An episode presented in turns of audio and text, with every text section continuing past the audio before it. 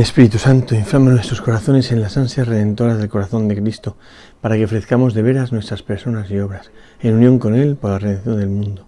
Señor mío y Dios mío Jesucristo, por el corazón inmaculado de María, me consagro a tu corazón y me ofrezco contigo al Padre en tu santo sacrificio del altar, con mi oración y mi trabajo, sufrimientos y alegrías de hoy, en reparación de nuestros pecados y para que venga a nosotros tu reino. Te pido en especial por el Papa y sus intenciones, por nuestro obispo y sus intenciones, por nuestro párroco y sus intenciones.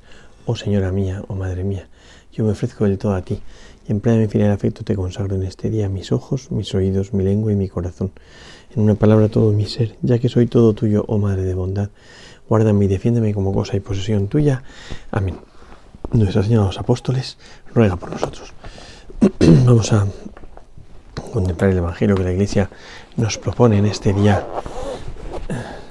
en el que se celebran varios santos, San Columbano, sobre todo San Clemente de Roma, el, papa que sucedió, uno de los que sucedieron a San Pedro, de los primeros, y que, que muestra mm, pues lo que es el primado de San Pedro, cómo, cómo eh, se siente como con la capacidad y la autoría, o la autoridad mejor dicho, para poder eh, opinar en la vida de los corintios, de, la primitiva comunidad de los corintios.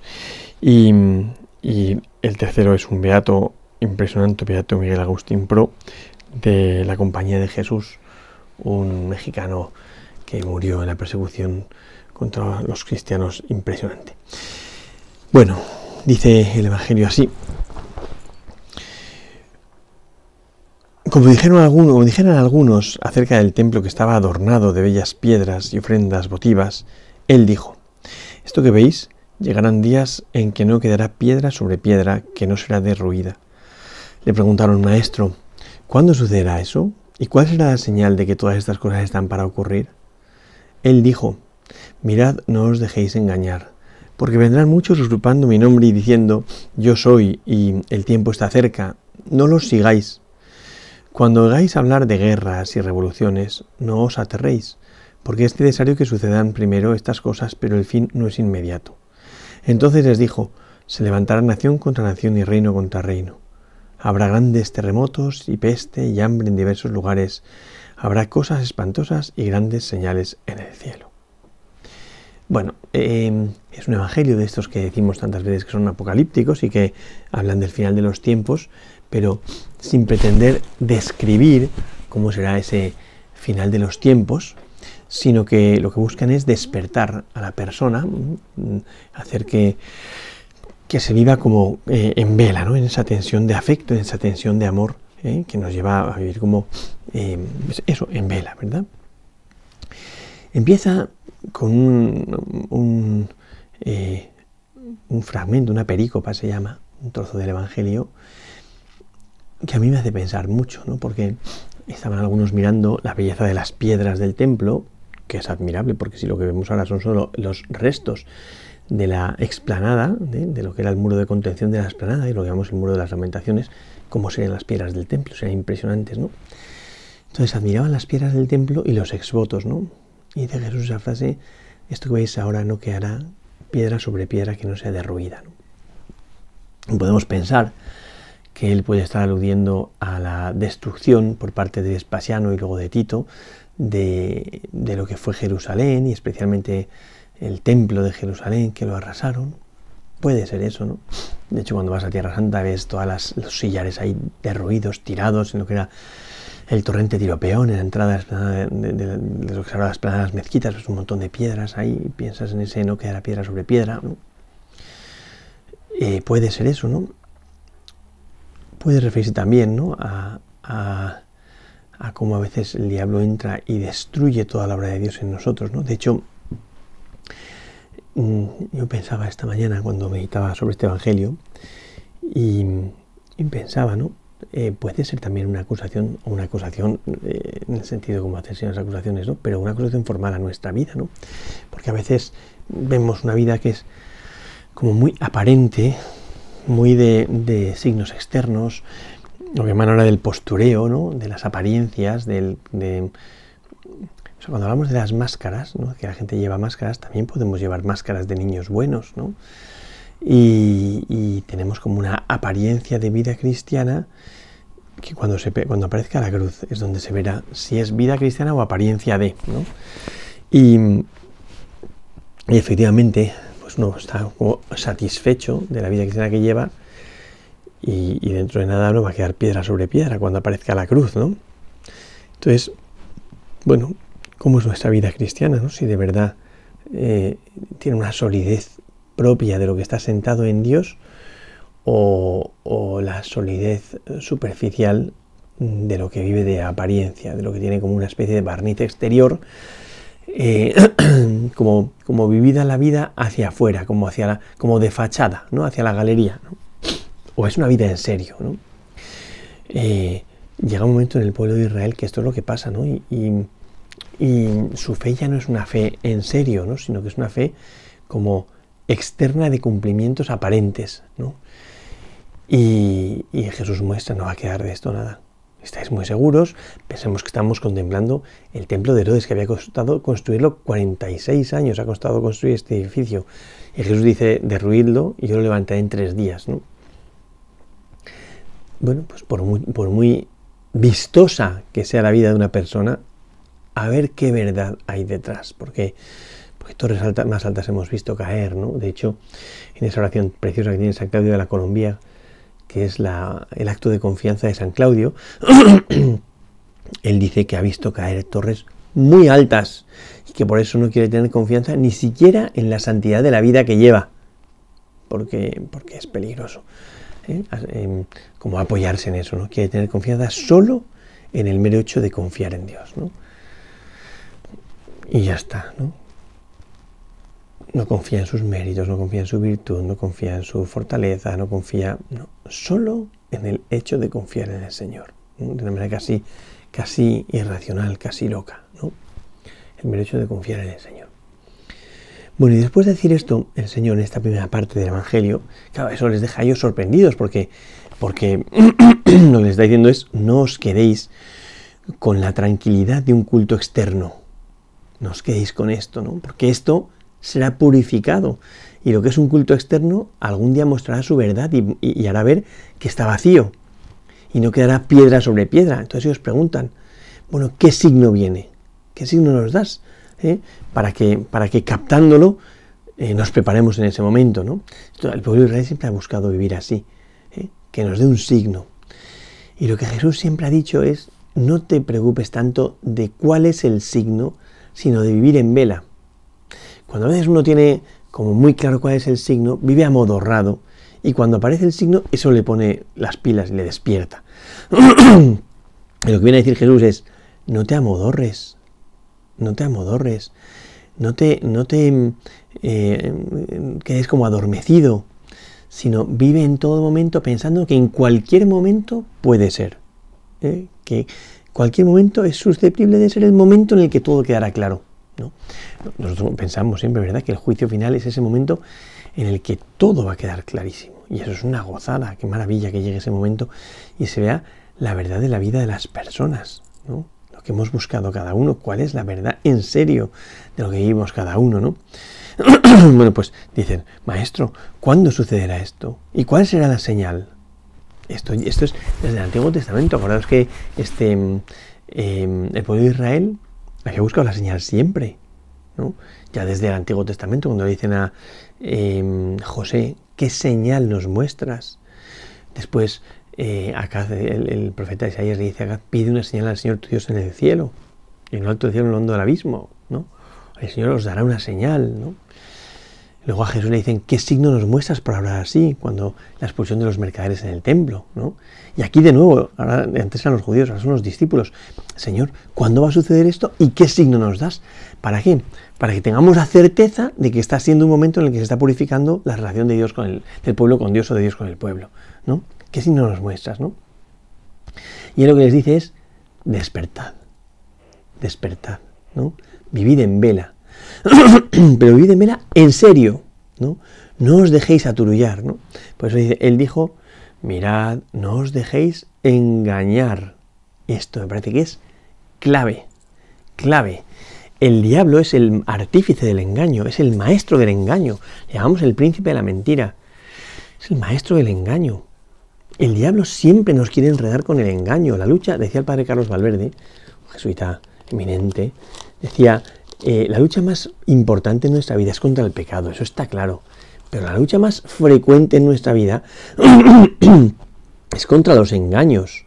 Es contra los engaños. Y por eso el cuarto día de, la segunda semana de ejercicios espirituales, San Ignacio lo que busca es que des un paso de veras, para ver si vives de veras la relación con Dios. Y propone dos meditaciones que lo que buscan es desenmascarar los enredos, los engaños, tanto que vienen de fuera y que el mundo nos plantea, que son muchos, muchos, el mundo nos enreda con muchos engaños y lo hace magistralmente y hace que uno crea que está buscando la gloria de Dios y en el fondo se está buscando a sí mismo. Y empieza por ese eh, afán de, riquezas, ¿no? donde uno busca las seguridades en, en, aquello por lo que uno pagaría, ¿no? que sean riquezas humanas, espirituales, materiales, da igual, ¿no? Pero en el fondo, en el fondo busco estar satisfecho por las, por las riquezas que tengo. ¿Para qué? Para después dar el siguiente paso, que es el van honor del mundo, la vanagloria, y que me crea que soy importante, que me crea que soy la medida con la que tiene que medirse la humanidad. Y esto que suena tan, tan fuerte, en el fondo nos pasa muchísimo. Y por eso nos enfadamos cuando las cosas no salen como yo quiero, eso muestra que somos unos soberbios, y por eso hacemos lo que nos da la gana, eso muestra que somos unos soberbios, y por eso eh, nos cuesta la gente que no se pone en nuestro ritmo, eso muestra que somos unos soberbios, ¿no? Es el van honor del mundo, y de ahí la crecida soberbia, dice San Ignacio, ¿no?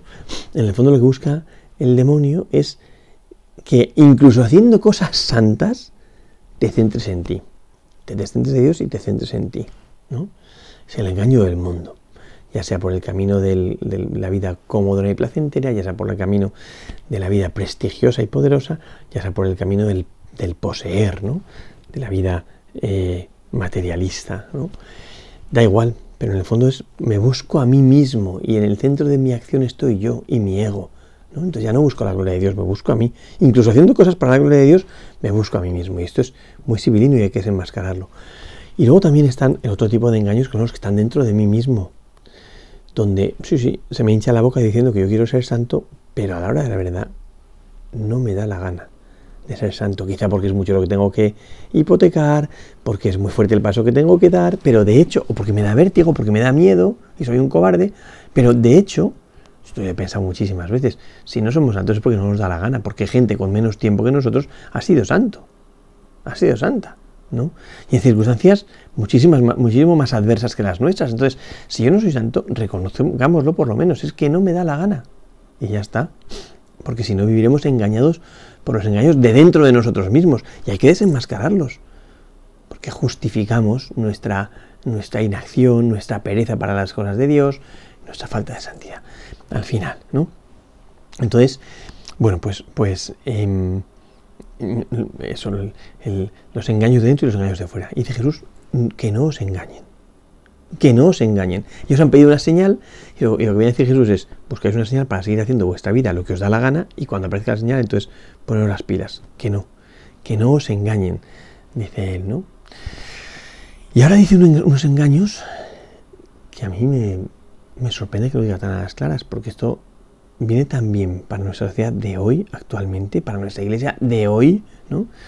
Dice, porque vendrán muchos usurpando mi nombre y diciendo, yo soy. Muchos que se presentan como, como nuevos mesías, ¿no? Que lo que los hay, ¿no? Que hay gente que se cree que no se puede ser santo sin contar con ella. Y, o dice, eh, yo soy, o el, el momento está cerca, ha llegado el fin del mundo, pero bueno. Y dice con toda claridad, no los sigáis. Al que te diga que ya estamos en el final del mundo, el Evangelio dice, no los sigáis. No los sigáis. Porque ese no es, esa no es la predicación del Señor. Ese no es el modo de hablar del Señor. El momento está cerca, vale, pero no es ya ha llegado, ¿no? Porque no, no, dice, no los sigáis. ¿eh? Cuando hagáis hablar de guerras, revoluciones, no os aterréis. Yo veo que hay veces que hay una serie como de, cristianos que les encanta aterrar a la gente con cosas terroríficas, pero si la, misma Virgen de Fátima, cuando habla de las cosas que habla, habla con una delicadeza, con una sencillez, con una suavidad, que es impresionante, incluso cuando habla de las guerras, ¿no? que predice. Es impresionante con qué delicadeza y con qué suavidad habla de eso, ¿no? Por eso dice, no os aterréis, porque es necesario que sucedan estas cosas, pero el fin no es inminente, no es inminente, ¿no? O sea, no os angustiéis, no tengáis miedo, vivid tranquilamente, eso sí, vivid en vela, que lo ha dicho justo antes, ¿eh? O sea, si vivir tranquilamente no es eh, falta de vivir. De hecho, yo creo que el vivir aterrado, pretendiendo identificar signos de que estamos en el final, es una de las maneras perfectas para no vivir en vela. Porque vives distraído con la tontería de buscar esos signos. ¿no? Cuando el Señor dice, no, no es así, no es así. Es, es vivir como con el corazón dispuesto, eh, atento a que el Señor pueda ir dirigiéndome, gobernándome, cuidándome. Y claro, no es, no es como eh, querer controlar al Señor, nos encanta querer controlar al Señor. Dice, eso no es el camino. El camino es el de la atención, el de la vela de amor, del afecto, ¿no? Del corazón despierto que está atento al Señor. Estamos en el final del tiempo litúrgico, hemos celebrado Cristo Rey, y no podemos olvidar que Cristo ya es Rey y Señor eterno y Señor universal. Ya lo es. Y a nosotros nos toca, vivir en el reinado ya de Cristo. Que sí, que experimentamos las escaramuzas del diablo, que en el fondo lucha porque no le da la gana de, reconocer su fracaso, no le da la gana de dejarse vencer, no le da la gana de aceptar mm, pues que Dios es más grande, no, no le da la gana, pero está vencido. Pero está vencido, ¿no? Por eso eh, no se trata de vivir como inquieto o asustado de, de lo que pueda pasar, pero si ya vivimos en el final, ya vivimos unidos a Cristo, ya está, ya está, ¿no? Y eso me parece que es, que es lo verdaderamente eh, importante, ¿no? Esto es lo que el Señor nos está eh, invitando mm, a vivir en este Evangelio, ¿no? no tengáis miedo, vivid despiertos, vivid, vivid como con la ilusión de que, de que el Señor está cerca, de que el Señor al que yo ya le he entregado mi vida, a aquel con quien mi vida ya está unida desde el principio por el bautismo, es el que eh, ha triunfado. Con lo cual, fantástico, fantástico. O sea, vivimos como con, un, como con una eh, confianza de fondo, básica, básica, en la que pues, sabemos ¿no? que el Señor está, que el Señor está. Y esta es nuestra garantía. Nuestra garantía no nos la dan unas piedras, nuestra garantía no nos la dan unas apariencias, nuestra garantía no nos la dan un, como un corsé religioso de como de un sistema que hemos montado para poder controlar a la gente, sino que nuestra garantía nos la da la certeza de que el Señor al que quiero y que me quiere es Dios. Y ya está, y ya está, ¿no? Y eso nos hace vivir, yo creo que con una alegría de fondo fenomenal, ¿no? Que no está como con la inquietud de otro signo más que miedo. No, no, sino que vive con la, con la ilusión y con la alegría de que en cualquier momento me puedo encontrar con el Señor, que es lo que llevo deseando desde el día que nací. Porque en el momento en el que me bautizaron, me marcaron con aquello que, forma como eh, la profundidad de mi vida, que es mi, que es mi pertenecer al cielo, mi identidad de hijo de Dios, ¿no? Y, eso pues, me hace vivir como con el gusto y con la alegría de que en cualquier momento llegará ese, ese, em, sí, ese momento, a la redundancia, en el que por fin me abrazaré al Señor, en el que por fin seré lo que Dios soñado para mí, y eso será una maravilla. Y eso es, en el fondo, lo que, todo lo que todos deseamos. Por eso, los anuncios del final en Jesucristo eh, no dan miedo, el Señor no dice estas cosas para dar miedo y para que empecemos a buscar, ah, pues guerras, batallas, signos del final. No, no, no lo hace para eso. Lo hace para fomentar que estamos en sus manos, que Él ya ha vencido, que no tengamos miedo. Como nos recordar a nuestro querido San Juan Pablo II, ¿no? Cuando salía al balcón y decía, no tengáis miedo, abrid de par en par las puertas a Cristo. Bueno, pues yo creo que el final del año litúrgico, cuando celebramos que Cristo es Rey, es este precisamente es, este es nuestro rey, no tengáis miedo, abrid de par en par las puertas a aquel que viene a gobernar en mi vida, que es Jesucristo. Gloria al Padre, al Hijo y al Espíritu Santo, como era en el principio, ahora y siempre, por los siglos de los siglos. Amén.